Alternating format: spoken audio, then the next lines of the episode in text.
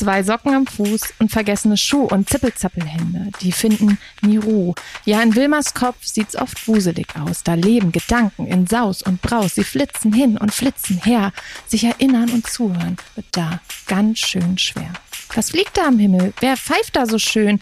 Und hat jemand vielleicht meinen Bleistift gesehen?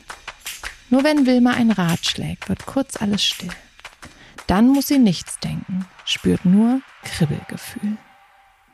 Herzschlag Schule. Dein Podcast rund um all das, was Schule bewegt.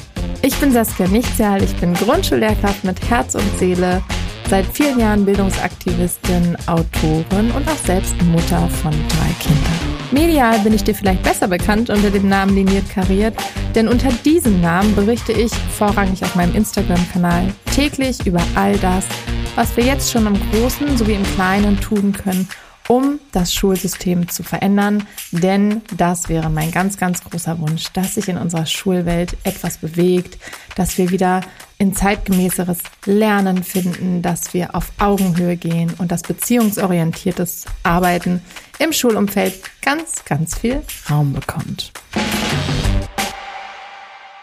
Und mit diesen Worten aus meinem Kinderbuch Wilma Wolkenkopf begrüße ich euch ganz herzlich zu dieser neuen Folge, die sich thematisch um genau solche Kinder drehen soll, nämlich die Wolkenkopfkinder, um neurodivergente Kinder, um Kinder in diesem Fall ganz konkret mit ADHS, Kinder und Jugendliche mit ADHS und ja, das, was im Schulkontext auf sie zukommt und die Möglichkeiten, sie gut zu begleiten. Wer mir vielleicht auf Instagram folgt oder auch sonst so ein bisschen weiß, was ich mache, vielleicht auch das Kinderbuch kennt, weiß, dass ich ähm, ja Berührungspunkte mit diesem Thema habe, dass mir dieses Thema ganz wichtig ist, überhaupt neurodivergente Kinder und Jugendliche im Setting Schule und ADHS ist vielleicht ein ganz besonderes Herzensthema an der Stelle zusammen mit ein, zwei anderen Phänomenen, denn ähm, ich bin zum einen selbst davon betroffen, klingt jetzt sehr negativ, aber habe eben selbst eine ADHS-Diagnose und ähm, ja, habe natürlich in meinen vielen Jahren Schulerfahrung jetzt jede Menge Berührungspunkte mit diesen Kindern gehabt. Die heutige Folge kann dieses Thema ganz bestimmt nicht allumfassend beleuchten, für jede Einzelsituation Impulse an die Hand geben. Worum es mir heute geht, ist ähm, ja so ein bisschen hinzuschauen in die einzelnen Bereiche, die mit diesem Thema im Kontext Schule zu tun haben, da so ein bisschen zu sensibilisieren, erste Ideen an die Hand zu geben und ähm, ja, einfach das Thema auch präsent zu machen. Denn obwohl man doch echt einiges heute weiß und auch durch ja die Vernetzung und digitale Vernetzung von Lehrkräften da ähm, ein gewisser Fokus da ist und auch die Bereitschaft, sich nochmal etwas vertiefter damit zu befassen. Und doch merke ich, dass Kinder, egal ob jetzt mit einer ADHS oder anderen, ähm, ja, neurodivergenten Phänomenen, dass diese Kinder doch noch echt, ähm, ja, schwer zu tun haben. Und darum denke ich, dass man gar nicht oft genug über dieses Thema sprechen kann. Dann springen wir mal gleich rein in so die erste große Frage. Was ist denn eigentlich ADHS? Und es ist so, dass bis heute darauf noch keine endgültige Antwort gegeben werden kann. Man untersucht schon seit einigen Jahren wirklich viele Einflussfaktoren ähm, untersucht, die genetische Komponente, Einflussfaktoren von außen und untersucht eben auch die Gehirnstrukturen von Menschen mit ADHS. Und Stand jetzt geht man, mal ganz grob gesagt, davon aus, dass bei Menschen mit ADHS bestimmte Informationsverarbeitungsprozesse im Gehirn eben nicht neurotypisch funktionieren, ganz besonders im Bereich der Neurotransmitter, also immer da, wo es darum geht, eine Information weiterzuleiten, zu filtern, ähm, zu koordinieren, auszusortieren vielleicht auch. Und dafür sind ähm, Stoffe zuständig, zum Beispiel oder ganz besonders Dopamin, Neoadrenalin und Serotonin. Und wie gesagt, man geht zum jetzigen Zeitpunkt stark davon aus, dass bei Menschen mit ADHS diese Stoffe teilweise zu wenig da sind, ihre Aufgabe nicht so erfüllen, wie das neurotypisch der Fall wäre. Und da diese Stoffe dafür verantwortlich sind, dass sich ein Gehirn regulieren kann, dass Informationen vorgefiltert werden, dass Informationen auf einem bestimmten Wege im Gehirn weitergegeben werden, ähm, macht es natürlich Sinn, dass äh, da dann bestimmte Symptome entstehen, wenn diese Stoffe nicht das tun, was sie tun sollen. Bei Kindern und Jugendlichen sorgt das für drei große Felder, die da festgelegt werden, die sich dann nochmal ganz individuell ausprägen können. Aber die drei großen Symptomfelder, sage ich mal, ähm, die sich da dadurch ergeben, das ist einmal die Unaufmerksamkeit, also eine Konzentrationsschwäche, eine Hyperaktivität, die übrigens nicht nur in der Bewegung oder im Körper sichtbar sein muss. Hyperaktivität kann auch ganz, ganz still aussehen und nur in Gedanken, nur in Anführungsstrichen, im Kopf oder in Gedanken passieren. Und die Impulsivität. Wenn ihr euch noch ein bisschen mehr in die Theorie und Geschichte von ADHS einlesen wollt, dann kann ich euch von Herzen das Buch Kirmes im Kopf von Angelina Burger empfehlen. Das werde ich auch nochmal in den Show Notes verlinken. Und dort ist ihr gelungen, ähm, zum einen fundiert, recherchiert Informationen dazu zusammenzutragen, zu sammeln und weiterzugeben, aber das auf eine Art und Weise, so dass man auch ich sag mal länger als drei Seiten am Stück, dieses Buch sehr gut lesen kann und dann, glaube ich, ein gutes Informationsfundament am Ende hat. Jetzt habe ich ja schon gesagt, dass im Kinder- und Jugendalter vor allen Dingen die Symptomfelder Unaufmerksamkeit, Impulsivität und Hyperaktivität im ja, Fokus stehen, ganz egal, wie sie sich individuell letztlich ausprägen. Und wenn man das weiß, dann bekommt man schnell eine Ahnung davon, warum diese Kinder im Schulkontext vielleicht nicht den leichtesten Alltag haben oder warum diese Kinder auf unsere speziellere Begleitung angewiesen sind und ja, warum da auch immer wieder doch Konfliktpotenzial lauert. Und darüber möchte ich so ein bisschen als nächstes sprechen. Also wie sieht das Ganze jetzt im Rahmen Schule aus? Was kann sich da zeigen? Und dabei ist mir zum einen wichtig, schon ganz, ganz ehrlich aufzumachen, was kann an herausfordernden Verhaltensweisen da sein, herausfordernd für die Kinder selber und natürlich auch herausfordernd für die MitschülerInnen oder für die Menschen, die diese Kinder begleiten. Und das ist der zweite Part, der mir ganz, ganz doll wichtig ist. Welche Ressourcen bringen diese Kinder auch mit? Denn äh, die Art und Weise, wie Gehirne von Menschen mit ADHS funktionieren, bringt durchaus auch ganz, ganz großartige Stärken mit sich. Und ähm, im Schulkontext, wo es sich dann ganz oft um, um ja, Funktionieren dreht, um das Einfügen, um das Erfüllen von ehrlicherweise vielleicht manchmal etwas eng gefassten Erwartungen dreht, da wird dieser Part oder da rückt dieser Part sehr, sehr schnell in den Hintergrund, auch wenn wir das gar nicht immer wollen. Ne? Aber es ist ja doch häufig so, dass die Dinge, die uns herausfordern, einfach ein bisschen präsenter sind. Und darum äh, sprechen wir mal über diese beiden Bereiche und fangen äh, ganz, ganz offen und ehrlich mal mit den Bereichen an, die durchaus so ein bisschen, ja, herausforderndes Potenzial mit sich bringen. Kinder mit ADHS weisen oft eine sehr präsente motorische Unruhe auf. Die einen zeigen das deutlicher, die anderen machen das ein bisschen dezenter, aber das ist in der Regel etwas, was alle eint. Und das ist auch oft verbunden mit so einer Grundanspannung, die so im Körper ist. Ähm, in, aus meiner Erfahrung wirken Kinder, die ähm, ADHS haben, oft sehr, sehr grundangespannt. Also sie sind selten so richtig locker und entspannt. Dabei gibt es jetzt natürlich Kinder, das möchte ich an der Stelle direkt mal irgendwie einwerfen, die eine ADS diagnostiziert bekommen, also ohne das H. Da geht man momentan eher davon aus, dass es schon ein und dasselbe Phänomen ist, allerdings mit unterschiedlicher Ausprägung. Deswegen schreibt man das ganz oft, habt ihr vielleicht schon mal gesehen, AD in Klammern H und dann S. Da ist es dann weniger diese motorische Unruhe, die man im Außen sehr stark sieht.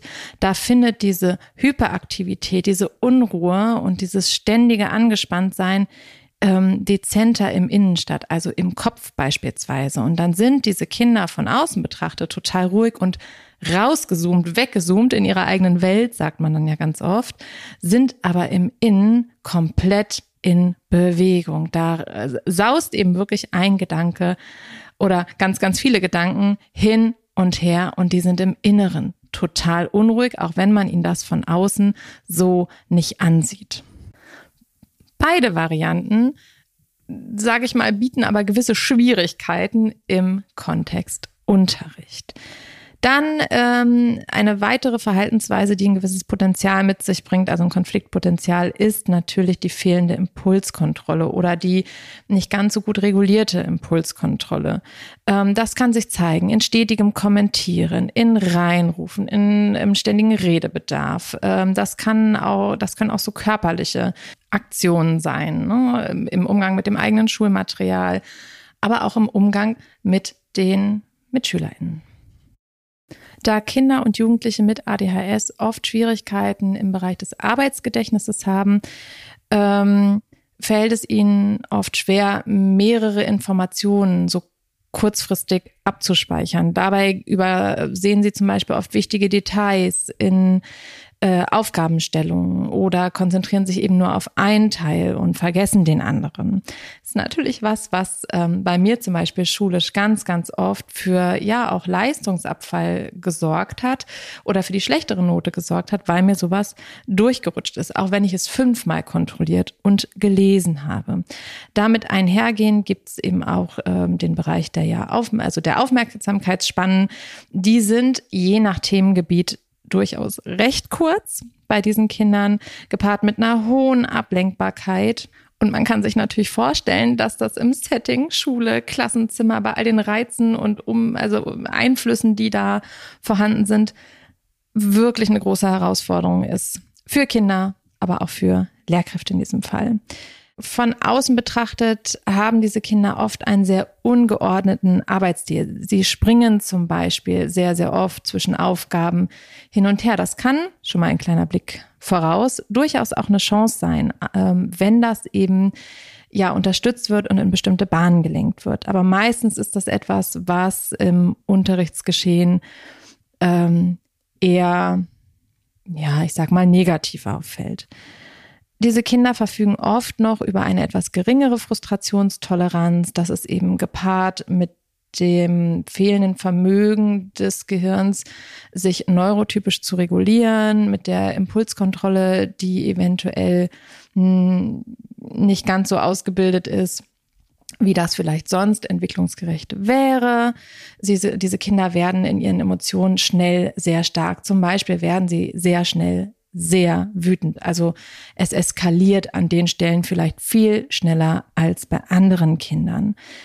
Ähm, es fällt ihnen dann auch schwer, dieses Abwarten, das Aufschieben von Bedürfnissen und ähm, weil diese Kinder so unter ständiger Anspannung stehen, das habe ich ja am Anfang schon erwähnt, ähm, kommt es oft dazu, dass sie in besonderem Maße Dinge tun, um diese Anspannung abzuleiten. Also sie produzieren so Geräusche, machen so Ausgleichshandlungen, also spielen mit irgendwas rum, äh, hibbeln irgendwie mit Händen und Füßen, zerknibbeln ihren Radiergummi, kritzeln herum.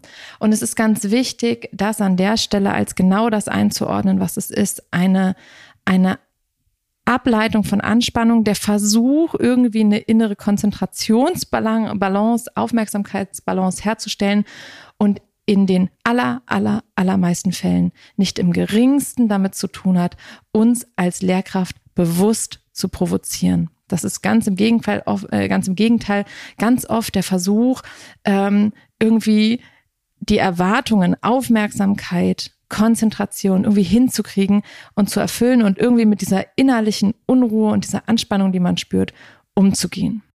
Wenn ich über diese ganzen Felder, die wir jetzt mal aufgemacht haben, ähm, die sind auf gar keinen Fall vollständig, aber es ist so ein erster Einblick und ich glaube, man bekommt ein gutes Bild, von diesen Kindern oder hat bestimmt als Lehrkraft auch gleich sofort zwei, drei Kinder im Kopf, wo man sagt, ja, ja, kann ich einordnen. Aber wenn ich darüber spreche, welche ähm, ja, Entwicklungsfelder da sind, welche Bereiche durchaus Konfliktpotenzial bereithalten. Und dann sage, ja, das könnte schwierig werden, äh, da könnten die Kinder mehr Begleitung brauchen, dann bekomme ich ganz oft zu hören, ja, gut, aber das ist doch normal. Also äh, die meisten Kinder jetzt gerade im Grundschulalter haben noch nicht so eine krasse Konzentrations- äh, Spanne oder ähm, ja Frustrationstoleranz, dass Kinder da noch nicht super ähm, mit Erwachsenen mithalten können, wobei man mal sagen muss, dass auch nicht jede erwachsene Person da vielleicht ähm, ein Vorbild ist. Das ist ja normal oder welches Kind wartet schon gerne ab oder ist hypergeduldig oder so. Und ähm, das ist gerade wenn es um so neurodivergente Phänomene geht, wie zum Beispiel ADHS, dann ist das ganz oft ein Argument, ja, aber das haben ja alle Kinder mal oder das ist doch bis zu einem gewissen Grad auch völlig normal. Und ja, da kann ich gar nicht widersprechen. All die Bereiche, die ich jetzt aufgemacht habe, sind Bereiche, die treffen auch auf neurotypische Kinder zu. Bei neurodivergenten Phänomenen geht es immer natürlich auch um eine gewisse Masse. Da geht es nicht um ein Kind ist mal unaufmerksam, weil es einen schlechten Tag hat oder weil es vielleicht nicht gut geschlafen hat oder weil wirklich irgendwas passiert, was jetzt gerade mal die Aufmerksamkeit aller Kinder zieht. Ähm, und Kinder, ähm, neurotypische Kinder haben eben mal in bestimmten Situationen ähm, gerade nicht die Frustrationstoleranz, die da vielleicht förderlich wäre. Da geht es um Situationen, die mal passieren, aber vielleicht durchaus schon erkennbar ist, dass es da eine gewisse Fähigkeit gibt, das schon selbst irgendwie in den Griff zu kriegen oder wo man merkt, na ja, im Laufe des Entwicklungsprozesses funktioniert das hier schon oder geht das in bestimmte Richtungen. Neurodivergente Kinder, Kinder mit ADHS, ähm, da ist das einfach das tägliche, erleben, dann oft das Unvermögen, ähm, das so allein und nur, nur in Anführungsstrichen durch Entwicklung hinzubekommen, die brauchen dabei ganz, ganz arg Unterstützung und auch verbunden mit diesem Gefühl, ich krieg das gar nicht, ich will, ich will das erfüllen, aber ich, ich, es gelingt mir einfach nicht. Mein Gehirn, ähm, das denken Kinder nicht bewusst, aber ne, ich formuliere es jetzt so, lässt gar nicht zu, dass ich an diese Entwicklungs- oder in Richtung dieser Entwicklungsziele komme. Also es macht so ein bisschen die Masse, die Häufigkeit ähm, dieser Dinge, die, die Fähigkeit, das aus eigenem Antrieb einfach so, auch in Anführungsstrichen, hinzubekommen. Und ähm, das merke ich im Umgang mit Kindern mit ADHS ganz stark, dass da eben dieser Entwicklungsweg mit unfassbar viel mehr Anstrengung verbunden ist und dass sie viel, viel schneller an diese Grenzen stoßen und das eben nicht nur mal Tagesform ist, sondern ihr ureigenstes Wesen, ihr Charakter, der das Ganze ähm, jeden Tag mit sich bringt. Und es ist ganz wichtig von diesen, ja, das haben ja alle Kinder mal, Gedanken so ein bisschen Abstand zu nehmen. Denn in Kindern, wenn wir das mit dieser Haltung vermitteln, passiert irgendwann Folgendes. Okay, wenn das alle Kinder mal so betrifft. Warum kriegt der Großteil der Kinder es dann hin, das irgendwie zu verändern, viel mehr zu beeinflussen, sich da fortzubewegen und weiterzuentwickeln? Und mir passiert das aber andauernd und ich weiß überhaupt nicht, wie ich da weitermachen kann. Was das langfristig mit einem Selbstbild macht, können wir uns, glaube ich, als PädagogInnen und auch als Eltern, wenn ihr als Eltern zuhört, sehr, sehr gut vorstellen. So, die Herausforderungen, die eine ADHS schulisch so mit sich bringt, die haben wir jetzt nochmal beleuchtet. Und ich würde fast vermuten, dass das der Bereich ist, den man gar nicht mehr so beleuchten muss, weil das doch, ja, bekannt und äh, in der täglichen Erfahrung sehr präsent ist. Und jetzt kommen wir mal auf Symptome oder Bereiche oder ja Wesenszüge, Charakterzüge, die durchaus ganz großartige Ressourcen sind im Schulkontext und auch im weiteren Leben. Kinder mit ADHS verfügen oft über eine ja erhöhte Kreativität. Einfach, das weil ihr Gehirn ja durchaus eben nicht neurotypisch funktioniert an einigen Stellen, ist fast ja logisch, dass sich dann manchmal eben auch vielleicht ganz andere Lösungswege ergeben. Und ähm, gerade wenn ich so an den mathematischen Bereich denke, dann sind das natürlich äh, ganz, ganz tolle Möglichkeiten, vertieft in mathematisches Lernen und Verstehen einzusteigen.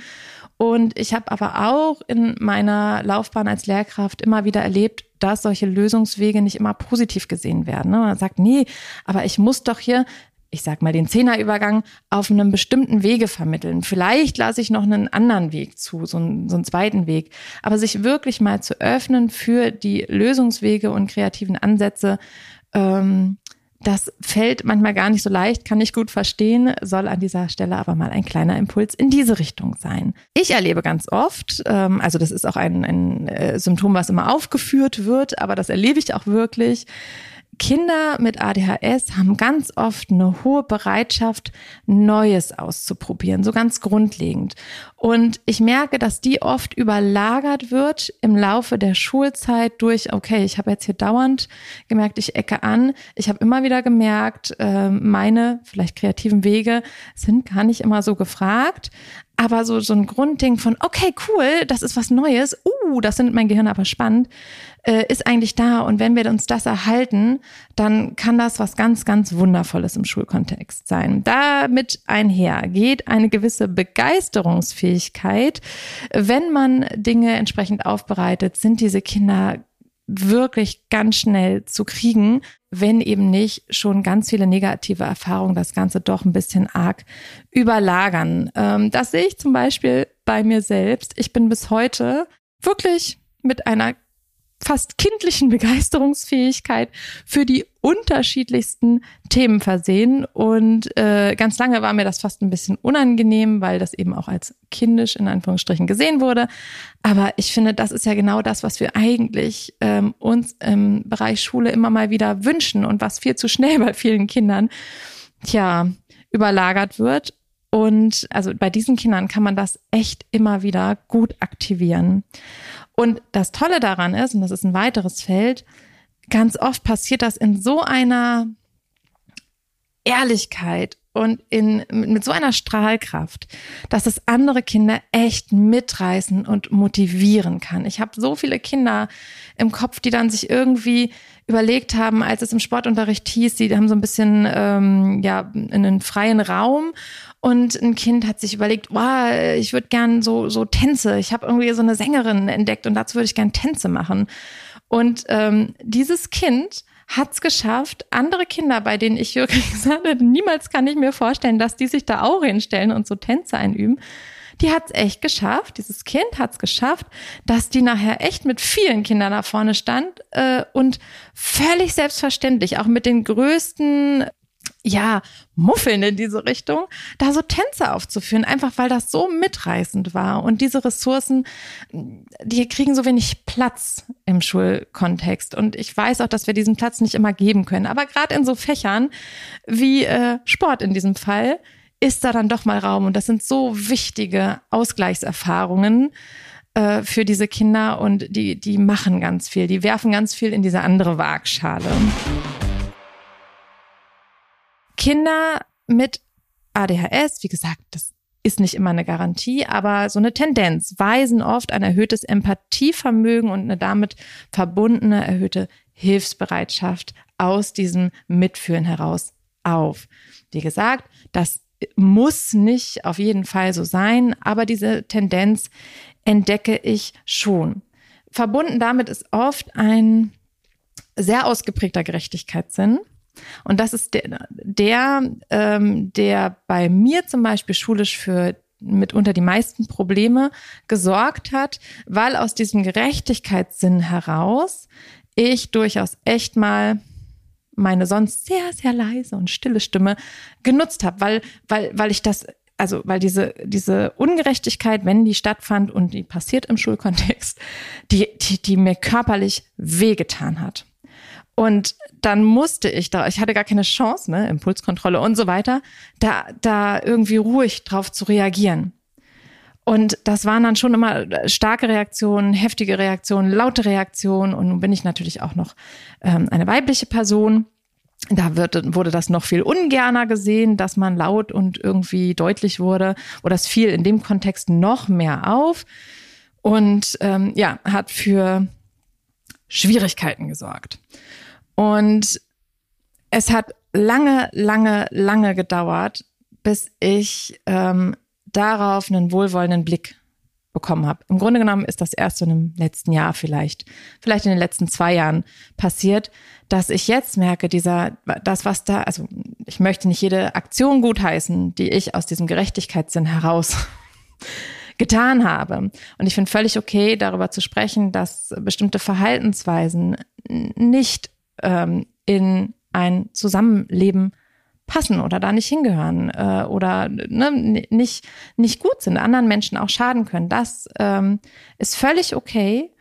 Aber zu erkennen, dass dahinter der Wunsch steht, eine Gerechtigkeit herzustellen oder dass dahinter eigentlich dieses, hey, aber das ist doch hier unfair und da muss man doch auch mal was sagen. Und das ist ja durchaus etwas Positives. Und ähm, gerade dieser Gerechtigkeitssinn und dieses meine Stimme erheben, wenn ich das Gefühl habe, dass hier irgendwie was ist, was nicht in Ordnung so ist und was verändert werden muss, das ist jetzt ein fundamentales Ding meiner Öffentlichkeitsarbeit. Also was ganz, ganz wertvolles und hat mich ganz weit gebracht.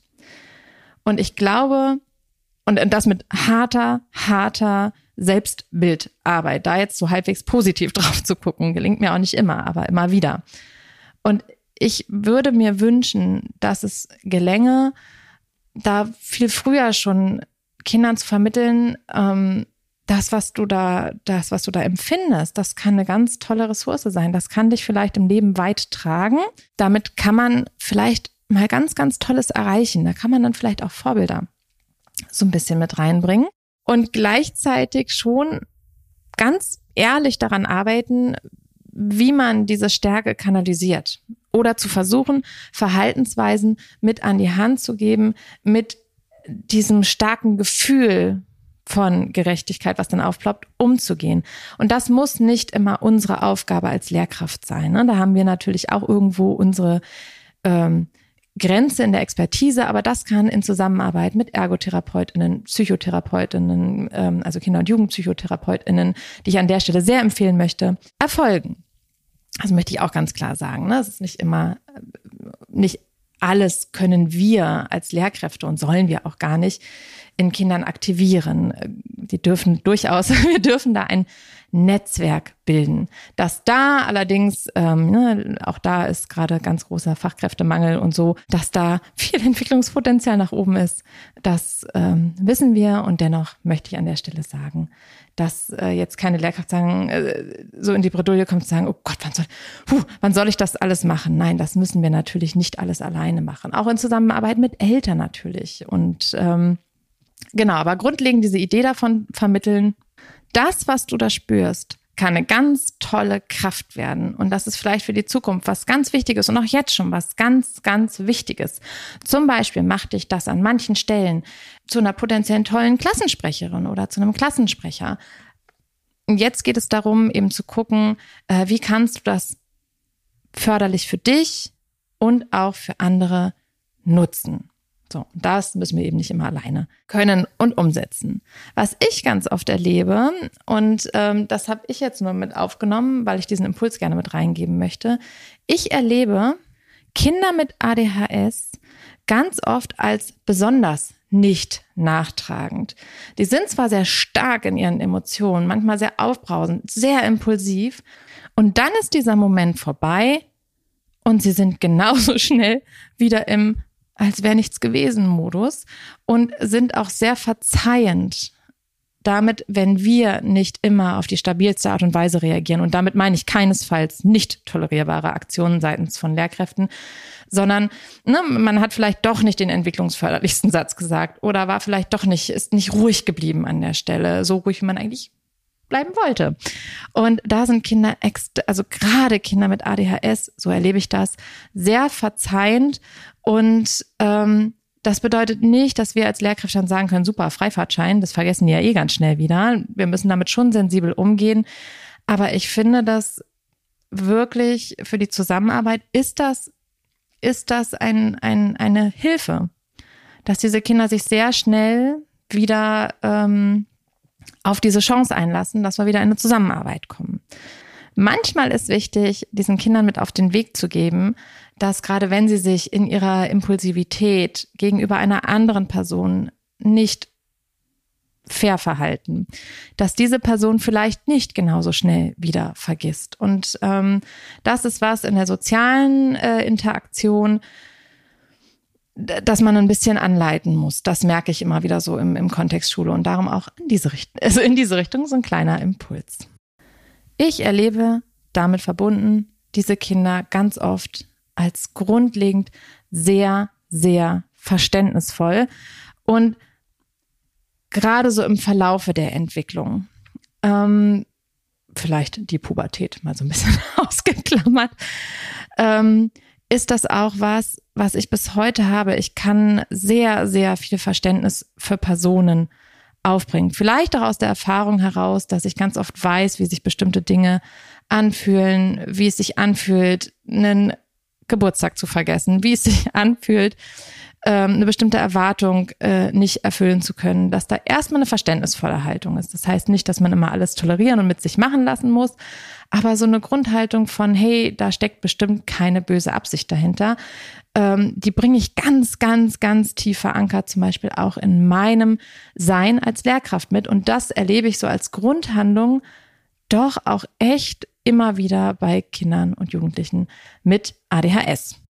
Und was ich richtig bemerkenswert finde, und das ist auch ein Attribut, was diesen Menschen zugeschrieben wird, dass dann, wenn es drauf ankommt, wenn wirklich, ich sag mal, die Kacke am Dampfen ist, dass diese Kinder plötzlich in diesen Momenten, obwohl manchmal die klitzekleinsten Alltagssituationen massive Probleme ähm, ja mit sich bringen, dass sie in diesen Momenten eine ganz, ganz krasse Souveränität entwickeln. Und dass, wenn es drauf ankommt, diese Kinder ganz, ganz vorne mit dabei sind. Und das ist eine ganz, ganz wichtige Fähigkeit auch im Bereich der Resilienz, die ja wirklich ein bisschen in den Vordergrund gerückt ist in den letzten Jahren. Was man dabei aber wissen muss, dass solche, dass danach durchaus so ein Abfall erfolgen kann. Ne? Also wir sind dann in solchen Momenten, wo es wirklich drauf ankommt, jetzt aber total ähm, da, total klar, total ruhig, ganz souverän und kompetent und ähm, haben danach aber natürlich, weil das ja mit mit Anstrengung verbunden ist, vielleicht einen Moment, wo es dann echt irgendwo raus muss und das ähm, ist vielleicht wichtig, so ein bisschen auch als Eltern im Hinterkopf zu haben. Das kenne ich zu Hause. Ich habe auch neurodivergente Kinder zu Hause. Sehr, sehr gut, dass man so denkt, wow, das war jetzt super und ähm, dann aber im Blick haben muss, dass danach vielleicht äh, ja das Ganze emotional auch erstmal irgendwo hin muss. So, jetzt habe ich mal wieder sehr ausführlich, ich krieg's einfach nicht hin, mich kurz zu fassen, so sehr ich es mir auch jedes Mal vornehme, ähm, habe ich viel darüber gesprochen, was diese Kinder an ja Verhaltensweisen mit Konfliktpotenzial mit sich bringen, an Entwicklungsfeldern mit sich bringen, aber auch an Ressourcen und Stärken mit sich bringen. Und jetzt geht's natürlich darum, wie gehe ich damit im Schulkontext um? Und da gibt es wie immer leider, leider bestimmt nicht das Pauschalrezept. Ne? So, hier äh, ist der Leitfaden, erstens, zweitens, drittens und dann läuft die Sache. Natürlich sind auch Kinder mit ADHS sehr, sehr unterschiedlich, wie es sich ausprägt, in welchen Bereichen sie ihre, ja, ihre Entwicklungsfelder schon gut ähm, kompensieren können, einen Umgang damit gefunden haben, in welchen Bereichen nicht ähm, inwiefern sich das nach außen ausprägt, inwiefern das Ganze im Innen stattfindet und, und, und. Aber es gibt so ein paar grundlegende Pfeiler, sag ich mal, an denen man ansetzen kann und die auf jeden Fall wertvoll sein können.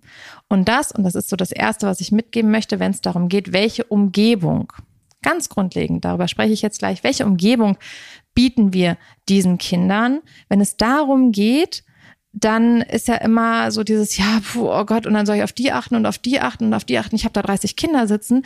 Ich kann doch hier nicht daran, also es ist doch völlig utopisch zu schauen, dass hier jedes von diesen 30 Kindern die perfekte Lernumgebung vorfindet. Und da bin ich total dabei. Das ist überhaupt nicht der Punkt. Ähm, das ist auch nicht machbar und nicht schaffbar und da würden wir uns ja völlig dran aufarbeiten. Ich gebe an der Stelle immer ein Bild mit, das äh, für den Bereich der Inklusion ähm, ganz oft genannt wird und ich mal in einer Fortbildung gehört habe. Und dieses Bild hat sich sehr, sehr bei mir eingeprägt. Und das ist so mein, mein, mein Grundgedanke ganz oft, wenn ich darauf schaue, was für eine Umgebung schaffe ich für meine Klassen. Und es ist das Bild, ähm, man hat eine Schule und diese Schule hat einen Eingang. Und wenn ich vor diesen Eingang lediglich eine Treppe baue, dann kommen alle Kinder in den Eingang hinein und können von dem profitieren, was da hinter den Türen liegt und können die entsprechenden Erfahrungen machen, die eine Treppe gehen können. Alle anderen, die nicht in der Lage sind, diese Treppe zu gehen, die bleiben davor, kommen da nicht hin dann kann man natürlich sagen, einer, nee, das wollen wir ja nicht, wir wollen ja hier niemanden ausschließen, wir wollen möglichst alle mitdenken. Äh, dann bauen wir doch noch eine Rampe an die Seite oder stellen da so eine Rampe hin, die man da irgendwie hinlegen kann, wie auch immer. Dann habe ich zwar die Möglichkeit, alle irgendwie mitzunehmen oder möglichst alle, ähm, aber getrennt voneinander. Die einen gehen diesen Weg, die nächsten gehen den Weg, dann kommt vielleicht noch jemand, der braucht noch mal was ganz anderes, dann müsste ich wieder noch eine neue Möglichkeit irgendwie mir überlegen, wie das Kind ins Gebäude gelangen kann. Und das erzeugt natürlich permanente, permanenten, wie soll ich sagen, zusätzlichen Aufwand und zieht meine Ressourcen ähm, an Stellen, wo ich sie vielleicht aber eigentlich viel besser brauchen könnte. Und dann gäbe es noch die Möglichkeit, nur eine Rampe hinzustellen. Also eine Fläche zu schaffen, ähm, auf der jemand, der eben nicht die Treppe laufen kann, gut ins Schulgebäude oder in das Gebäude kommt. Aber auch jemand, der eine Treppe gehen kann, kann genauso gut eine Rampe gehen. So wäre dieses Bild. Und ich finde, klar, man kann das nie eins zu eins zu eins zu eins äh, super toll übertragen, aber ich finde, die Idee dahinter ähm, ist genau das, was man so als Ansatz nehmen sollte. Sich also zu versuchen, ein Klassenzimmer, eine Lernumgebung, ein Unterrichtssetting zu schaffen, das von vornherein möglichst viele Charaktere, Individuen mitdenkt. Und wir haben ja am Anfang gesagt, und da kommt dieses Argument, ja, aber so geht's ja allen Kindern mal. Und das ist in diesem Fall was ganz Positives, denn viele der Charaktereigenschaften, der Symptomatiken, der Problemfelder und Stärken, die für Kinder mit ADHS gelten, sind Bereiche, die auch Kindern ohne ADHS bekannt sind.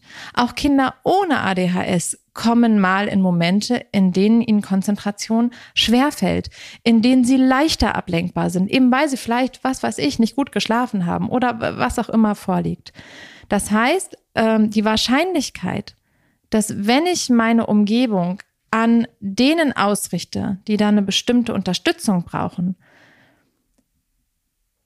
dass ich dabei eben auch die mitdenke, die das eben nicht jeden Tag betrifft, aber durchaus auch ab und an, ist relativ hoch, dass ich die dabei einfach mit im Boot habe. Das heißt, wenn ich wie im früheren klassischen Schulkontext üblich, so eine sehr eng gefasste ähm, Auffassung davon habe, wie Lernen funktioniert, ne? stillsitzen, melden, konzentriert über ein Blatt hängen, dann muss ich wahrscheinlich, um den Individuen gerecht zu werden, sehr viel Einzeldinge drumherum bauen. Wenn ich den Rahmen aber von vornherein viel, viel größer mache und viel, viel mehr Angebote schon da habe, die verschiedenste Lerncharaktere ähm, nutzen können, dann ähm, erleichtere ich mir langfristig diese Sache ganz deutlich. Und das ist etwas, was ich seit Jahren ja so Stück für Stück für mich öffne. Nie alles auf einmal gleich weg. Ähm, das ist utopisch, dass wir im laufenden, wirklich ja sehr herausfordernden Schulalltag erstmal sagen, so und jetzt kremmeln wir alles von, von, von links auf rechts und, und machen ja alles komplett neu. Aber so in kleinen Schritten. So, und was kann ich jetzt da für Impulse mitgeben? Das eine, was wirklich ganz, ganz hilfreich ist, ist das sogenannte Flexible Seating. Also ähm, Arbeitsmöglichkeiten zu schaffen, ähm, Arbeitsplätze zu schaffen, die unterschiedlichen ähm, Lernbedürfnissen gerecht werden. Also Arbeitsplätze, an denen man zu zweit, zu dritt oder als Gruppe arbeiten kann. Arbeitsplätze, an denen man vielleicht im Stehen arbeiten kann. Arbeitsplätze, die bewusst sehr abgeschirmt sind. Jetzt haben wir nicht alle so tolle Schallschutz-Trennwände in Klassenzimmern. Ähm, da braucht es dann manchmal so ein bisschen kreativere Lösungen. Ähm, irgendwie sowas Abschirmendes aus Pappe bauen, die äh, Tische Richtung Wand ausrichten, mit dem Rücken zur Gruppe vielleicht. Ähm, dann die Möglichkeit äh, von Bänken, von Hockern, ne, sich so von der Bank knien und darauf äh, schreiben können. Das, wir haben in unseren Klassenzimmern zum Beispiel ähm, so Sitzbänke und ähm, die sind tatsächlich von der Höhe so, dass wenn Kinder sich so ein bisschen davor knien, äh, die dann so im Knien da gut drauf schreiben können. Zuzulassen, dass manche Kinder sich irgendwie auch mal kurz hinlegen, um was äh, zu lesen oder zu rechnen. Ähm, und da so ein bisschen diese Fläche brauchen, also die ganze Körperfläche spüren müssen, um die Konzentration zu halten. Also zu schauen, wir können nicht alle von den Ressourcen vor Ort her äh, ganz, ganz super toll individuelle Klassenzimmer schaffen. Aber ich glaube schon, dass da so ein bisschen im Kleinen auch was möglich ist. Vielleicht dann erste Arbeitsplätze zu schaffen, die vielleicht ein bisschen abgeschirmter sind. Wenn ich da im Stellen meiner Klassenzimmer nicht so die Riesenmöglichkeiten habe, dann kann ich schauen, wie ich am Platz selber Möglichkeiten schaffe, um äh, Anspannung abzuleiten, Konzentration zu halten, ähm, Reize besser ausblenden zu können. Und das können eben, es gibt so Aufsteller für den Schreibtisch, die so ein bisschen abschirmen, die kann man in teuer, ähm, bei Möbelschweden, glaube ich, gibt es solche, holen. Ähm, es gibt solche Vierer-Sets, Fünfer-Sets von diesen Dingern im, im Schreibwaren äh, Handel, da habe ich mir mal welche besorgt. Äh, man kann das, da gibt's ganz viele ähm, Hacks, glaube ich, auch auf Insta, auch aus Pappe irgendwie selber gestalten, dass man sich das einfach nur so auffächert, hinstellt. Wie so bei einer, bei einer Wahl, ähm, Wahlkabine, ne? Da sind ja auch mal so, da sind ja auch einfach nur so, so Pappdinger aufgestellt, damit man nicht nach links und rechts gucken kann. Sowas ist das im Grunde genommen. Und das kann man bestimmt, wenn man da gut in seiner grob und Feinmotorik aufgestellt ist, selbst herstellen.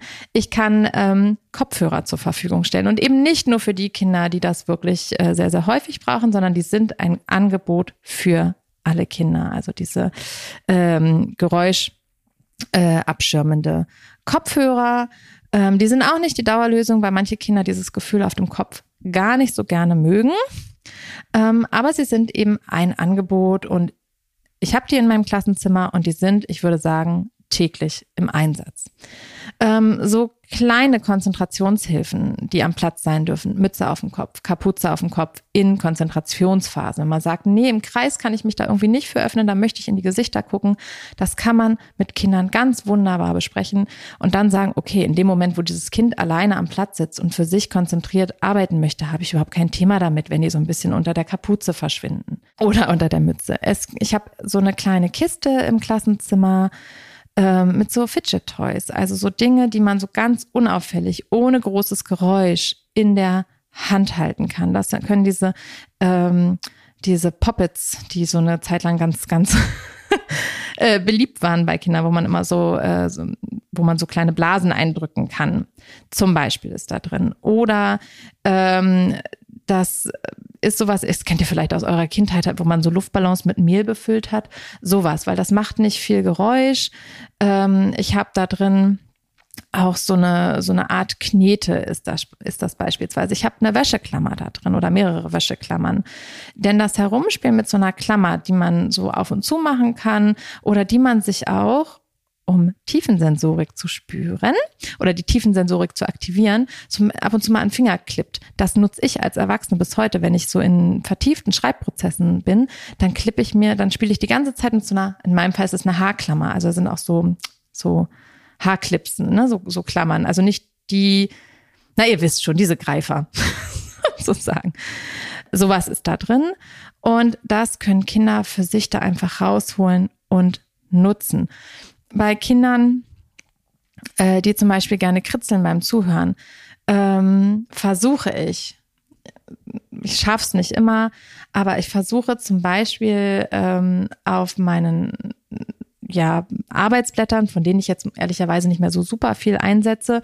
Aber wenn ich welche einsetze und die neu konzipiere, dann versuche ich so ein Kritzel ranzulassen. Also ich mache so einen, ich füge quasi einfach eine, eine, Linie als Rand ein und alles da drumherum darf bekritzelt werden, sodass sie sich so einen Rand um ihr Arbeitsblatt ähm, malen können, um da so ein bisschen den Fokus zu halten. All diese Dinge sind kleine und je nach Ressourcen durchaus gut umsetzbare Möglichkeiten, um Kindern dabei zu helfen, ihre Aufmerksamkeit zu kanalisieren, ihren Fokus zu halten, sich etwas besser konzentrieren zu können, ähm, um Reize abzuschirmen. An der Stelle auch ein Impuls, der sicherlich allen Kindern zugutekommt, ähm, mal überprüfen, wie ist denn das eigene Klassenzimmer aufgestellt? Ist das sehr voll? Hängt da sehr viel an den Wänden? Ist da sehr viel Einladung nach links und rechts zu schauen?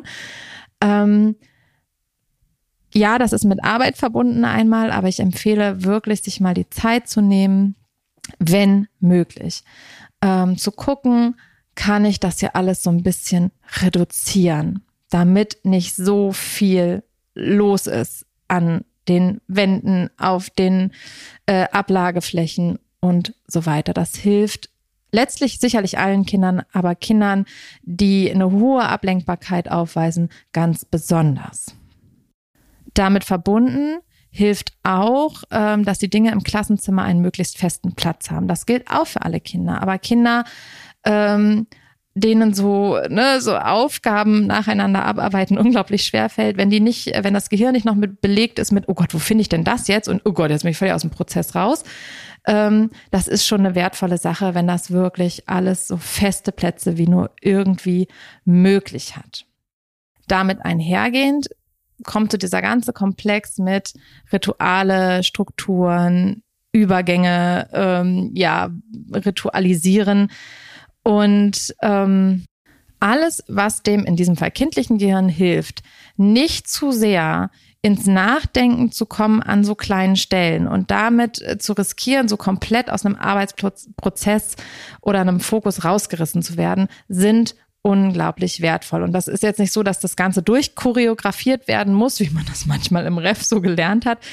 Ähm, es geht darum, dass man über bestimmte Dinge gar nicht mehr so groß nachdenkt. Also in dem Moment, wo ich habe, ne, sagen wir mal, eine, eine Musik, die eine Arbeitsphase beendet, dass man das eintrainiert, weil so Arbeitsmaterial wegräumen, ne, das ist gerade bei diesen Kindern schnell ein, äh, ich wische ja einmal über den Tisch und stopfe das alles unter die unter den Tisch oder in irgendeinen Ordner rein und so und ähm, wenn überhaupt. Ähm, und das ist so eine Phase, wenn man da am Anfang ganz viel Zeit investiert in ein, zwei, drei gute Rituale äh, und Routinen, dann kann das im, auch wieder für alle Kinder, aber für diese Kinder wirklich ähm, nachhaltig wertvoll sein. Wenn es um Arbeitsmaterial geht, und um Arbeitsaufträge, dann kann ich extrem empfehlen, sich auch hier reduziert zu halten. Möglichst die immer gleichen Symbole benutzen, kommt auch wieder allen Kindern zugute, übrigens in dem Fall auch ganz besonders Kindern im Autismus-Spektrum, aber auch eben Kindern mit ADHS wirklich immer ähnliche Symbole benutzen. Arbeitsaufträge kurz und knapp halten, also immer lieber einzelne Sätze, vielleicht mit einer Möglichkeit auch abzuhaken oder wegzustreichen, dass das wirklich im Arbeitsauftrag, im schriftlichen Arbeitsauftrag integriert ist. Eventuell auch dort ganz bewusst mit wiederkehrenden Symbolen arbeiten. Ne? Das ist aber eigentlich was, was wir schon durchaus im Ref lernen. Also bei mir war das zumindest so. Und dann aber vielleicht auch wirklich immer eine Möglichkeit zu integrieren, wo man abhaken kann oder irgendwie was Visuelles schaffen kann, um zu sehen, okay, das habe ich erledigt. Nächster Punkt. Und äh, dabei auch wirklich überlegen, ist es jetzt sinnvoll, das als eine große Aufgabe zu beschreiben in fünf Sätzen? Oder kann ich diese fünf Sätze als Teilschritte in einem Satz jeweils mit Abhakenmöglichkeit untereinander schreiben? Ähm, man kann durchaus auch, das mache ich ähm, bei Kindern, wo das ganz, ganz, ganz ausgeprägt ist, mache ich das bei ganz wichtigen ähm, Dinge, wie zum Beispiel, wenn wir einen ähm, eine Arbeit schreiben oder einen Test schreiben, dann ähm, entweder kann man das ja dann zergliedert hingeben, dass sie wirklich immer eine Aufgabe für Aufgabe machen, eine nach vorne bringen, haben sie auch immer gleich einen Moment Bewegung und wieder zurück. Ich mache es manchmal aber auch so, dass ich zwischen die einzelnen Aufgaben so Stoppimpulse einfüge. Dann habe ich so ein kleines Stopp-Signal ähm, und da steht ein Schluck trinken. Zum Beispiel. Das ähm, ein kleiner Tipp an dieser Runde. Das mache ich aber wirklich nur bei Dingen, wo es wirklich, wirklich, wirklich wichtig ist und für die Kinder wichtig ist, dass sie da so gut wie möglich begleitet werden. Denn natürlich kann ich diese Impulse nicht auf 100 Arbeitsblättern oder so, so viele habe ich nicht, ne? aber ähm, die kann ich nicht überall einfügen. Aber so in, in Testsituationen zum Beispiel. Ne? Und da kann man die ja wirklich für alle Kinder zur Verfügung stellen. Das ist ja wirklich nicht verkehrt. Da mal so ein erste Seite geschafft, jetzt einen Schluck trinken, dann umblättern. Sowas mal zu integrieren bei diesem einen Dokument. Wenn wir so ans Unterrichtssetting denken und auch an das ja durchaus absolut sinnvolle individuellere Arbeiten und offenere Arbeiten, dann ist schon meine Erfahrung, dass es bei diesen Kindern ähm, hilfreich ist, das langsam einzuführen. Also die brauchen deutlich länger diese Struktur und engere Begleitung von außen. Also gerade dann, wenn es um Wahlmöglichkeiten geht, ähm, die haben da total Bock drauf. Aber ich merke schon, dass es hilft, diese Wahlmöglichkeiten am Anfang noch ein bisschen mehr einzugrenzen, bis sie da wirklich kompetent und sicher sind. Auch das, die alte Leier, gilt für ganz viele Kinder und für diese Kinder meine Erfahrung im Besonderen. Kommen wir mal ganz kurz zu dem Komplex Bewegung.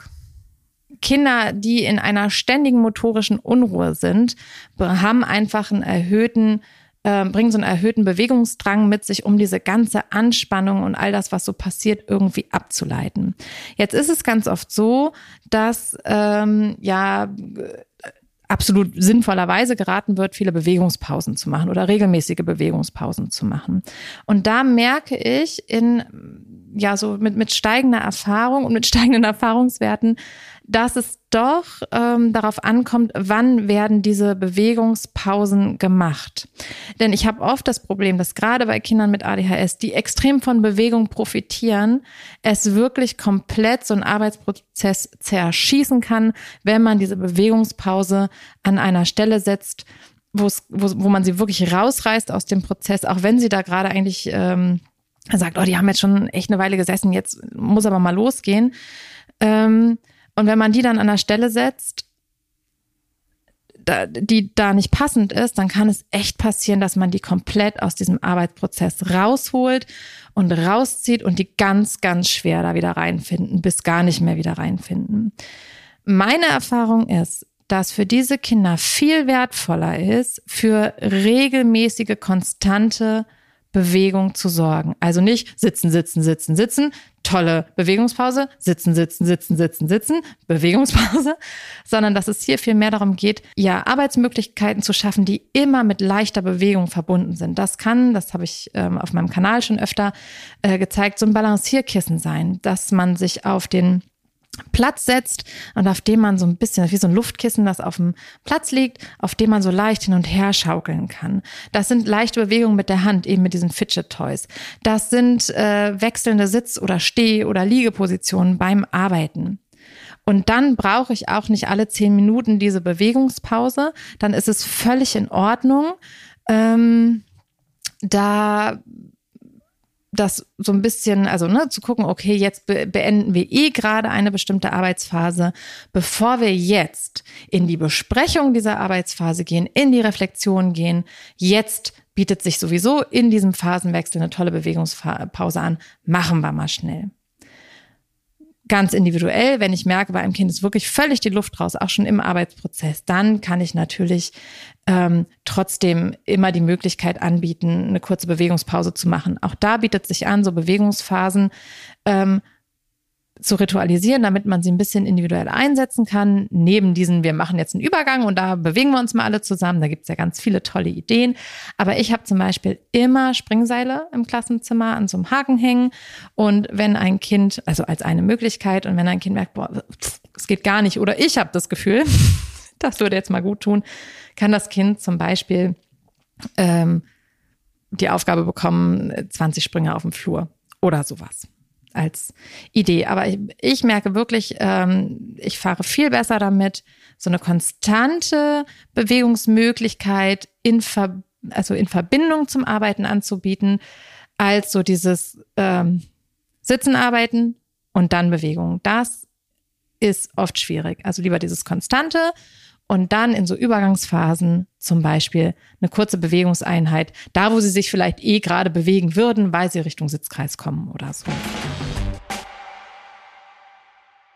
Kinder, die in ihrer Impulskontrolle noch einen Entwicklungsweg vor sich haben, ähm, die schnell sehr gefühlsstark reagieren, sind nicht selten auch regelmäßig in Konflikte verwickelt oder sorgen auch durch Anspannungsableitungen, darüber haben wir ja schon gesprochen, ähm, für Unterrichtsstörungen. Und da ist natürlich die Frage, wie gehe ich langfristig damit um? Und das wäre jetzt noch mal eine eigene Pod Podcast-Folge. Vielleicht mache ich darüber auch noch mal eine eigene Podcast-Folge. Viele Dinge kann man eben präventiv schon durch das ähm, angehen, was ich jetzt eben relativ ausführlich erklärt habe. Ne? Also die Lernumgebung viel mit Bewegungselementen versehen, Rückzugsmöglichkeiten schaffen, Mütze auf dem Kopf und so weiter. Wenn aber doch so Störungen und Konflikte entstehen, kann man so ein paar Grundimpulse mitgeben. Wie immer gilt natürlich das individuelle pädagogische Verhalten. Das macht unseren Beruf ja so unglaublich anspruchsvoll. Ähm, aber als Impuls, in diesen Momenten ruhig und kurz reagieren. Wir werden nicht immer die Ruhe selbst sein. Das ist so. Aber so als als Leitgedanke ähm, ist das schon wertvoll, sich zu sagen, okay, eine kurze Reaktion, also lange Vorträge oder warum hast du das jetzt gemacht oder die kommen in diesem Moment hundertprozentig nicht da oben im Gehirn an und können auch gar nicht verarbeitet werden. Also, wenn es um eine Störung geht, kurz reagieren, bestimmt reagieren und die Situation in irgendeiner Art und Weise erstmal unterbrechen, ohne lange Vorträge. Einen Tipp dazu gibt's ja in meinen SOS-Sätzen, das habe ich in Folge 1 schon mal erwähnt, findet ihr auf meinem Blog, kann ich ja vielleicht auch nochmal verlinken. Bei diesen Kindern ähm, oder bei Kindern mit ADHS empfiehlt es sich besonders auf Nicht-Formulierungen zu vermeiden. Also nicht so Sachen zu sagen, Hö? boah, nicht so laut, sondern eine konkrete Aufforderung. Auch das gilt für kindliche Gehirne insgesamt. Statt zu sagen, nicht so laut, lieber zu sagen, sprich bitte etwas leiser. Also eine konkrete Aufforderung wird viel besser verarbeitet als diese Nichtformulierung. Ich erlebe das auch, dass das viel besser funktioniert, muss aber auch ehrlich sagen, dass das ganz schön anstrengend ist, seine Sprache da immer so gut im Blick zu haben. Mir passieren natürlich auch Nichtformulierungen und die gehören ja auch in unseren authentischen Sprachgebrauch. Aber gerade wenn es um so Dinge geht, die man des Öfteren als bitte formuliert oder an die man immer mal wieder erinnern muss, dann kann man versuchen, in genau diesen Bereichen sich so ein, zwei Sätze einzuüben, an denen einem das dann gelingt. Zum Beispiel mit sprich bitte leiser oder irgendwie sowas. Wenn es um größere Konflikte geht, immer Bühne nehmen. So schnell wie möglich aus der Bühne heraus. Ne? Also, ich streite mich jetzt nicht mit dir, wir klären das später ich mache jetzt hier den Sitzkreis mit den anderen zusammen fertig. Ich werde mich jetzt nicht mit dir streiten. Wir klären das später. Und ähm, langfristig dann wichtig, wenn wir bestimmtes Verhalten langfristig verändern möchten zusammen mit dem Kind oder da weiterentwickeln wollen, dann ist es wichtig, auch Wege aufzuzeigen, wie das gelingen kann. Also Alternativstrategien anzubieten. Statt ständig zu pfeifen, was kannst du tun? Ne? Also immer nur das Verhalten zu unterbinden, das wissen wir selber. Das, daran reiben wir uns auf. Das wird beim Kind irgendwann überhaupt nicht mehr ankommen. Ähm, und es geht darum, zu gucken, ja, was geht denn anstelle dessen? Also das Bedürfnis dahinter zu erkennen, irgendwie Anspannung ableiten, irgendwie mit der inneren Unru Unruhe umgehen. Ähm, und da kann man zum Beispiel ähm, auf solche Fidget Toys oder so eine kleine Klammer, die gedrückt werden kann, zurückgreifen. Das so als, ja, in dem Fall waren es jetzt, glaube ich, vier Pfeiler, mit diesen Dingen einen Weg zu finden.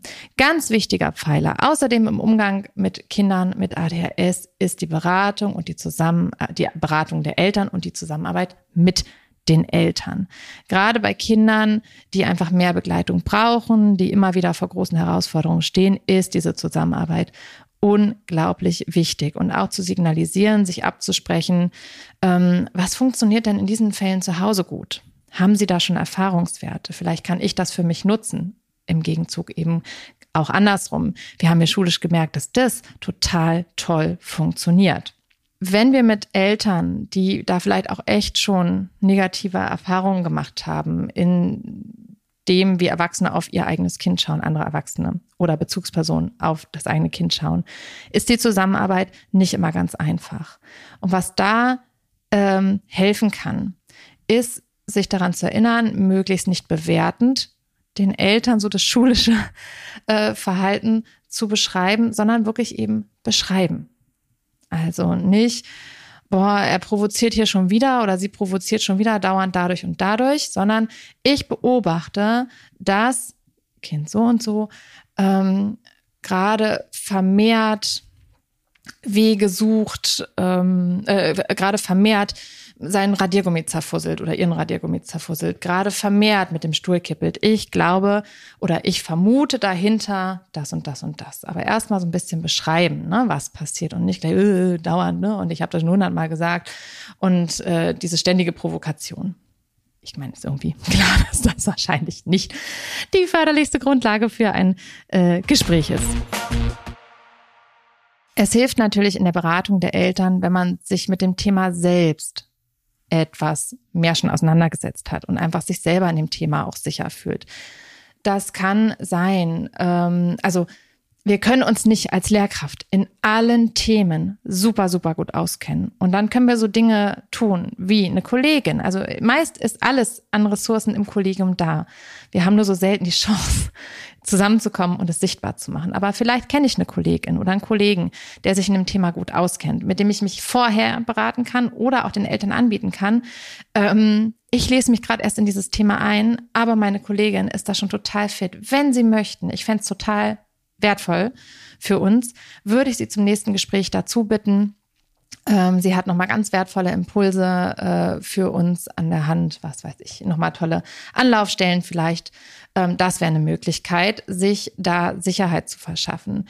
Ähm, oder selbst eben vorher Anlaufstellen zusammenzusuchen. Und das in dem Thema, das in dieser Klasse auch gerade wichtig ist. Ich muss mich nicht gleichzeitig in allem gleich gut fortbilden und auskennen. Aber wenn ich Kinder habe, auf die ich mich gerade sehr konzentrieren muss und die haben eben beispielsweise ADHS, dann liegt natürlich nahe, sich dieses Thema so ein bisschen rauszusuchen. Und es hilft, es ist wirklich eine tolle Idee, dann einfach ähm, Bücher parat zu haben oder eine Anlaufstelle und sagen, hier habe ich selbst tolle Informationen gefunden. Wenn Sie möchten, können Sie ja da auch mal durchstöbern. Ich darf auch Eltern, die diesen Weg ja schon viel länger gehen als ich mit dem Kind, um äh, Unterstützung bitten. Haben Sie vielleicht eine tolle Anlaufstelle? Ähm, Gibt es da schon eine Therapeutin oder einen Therapeuten, mit dem ich Kontakt aufnehmen darf? Wäre das in Ordnung für Sie?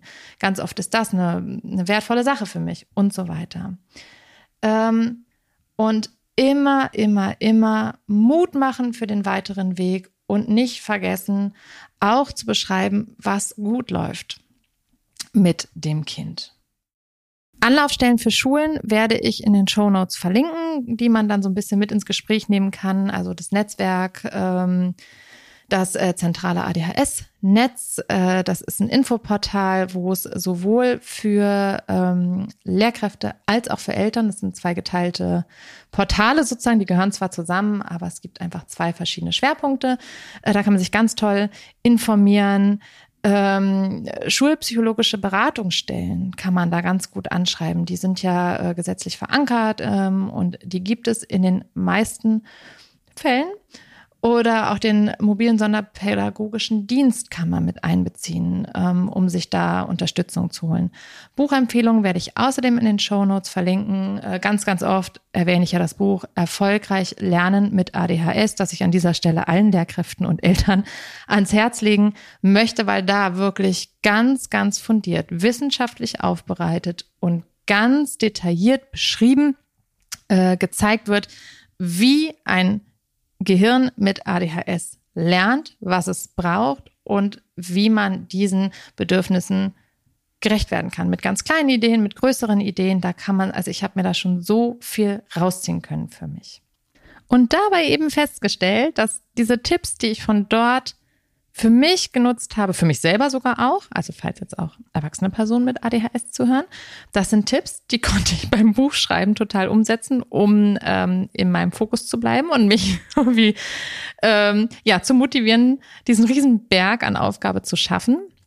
Da sind ähm, aber ganz viele Dinge eben, die mir wirklich im Umgang mit allen Kindern geholfen haben und mir Strategien an die Hand gegeben haben, ähm, mit gewisser Lernunlust auch umzugehen. Also kann ich wirklich ganz, ganz, ganz doll empfehlen.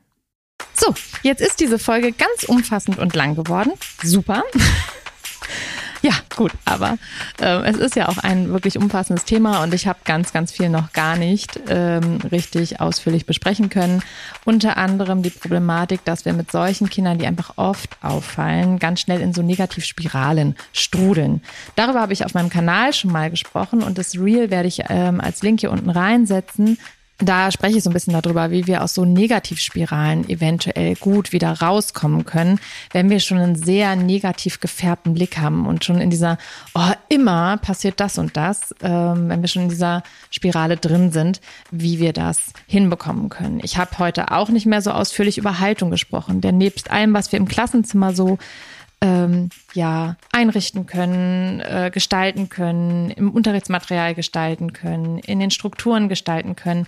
Das A und O und das Erste, was passieren muss, ist unsere eigene Haltung. Also in dem, was Kinder da tun, nicht etwas zu vermuten, das die ganze Zeit darauf ausgelegt ist, uns zu provozieren, sondern dass diese Kinder, ganz besonders diese Kinder, ähm, arg damit beschäftigt sind, Erwartungen zu erfüllen weil sie so oft merken, dass es ihnen nicht so gelingt, wie es eben von außen gewünscht wird.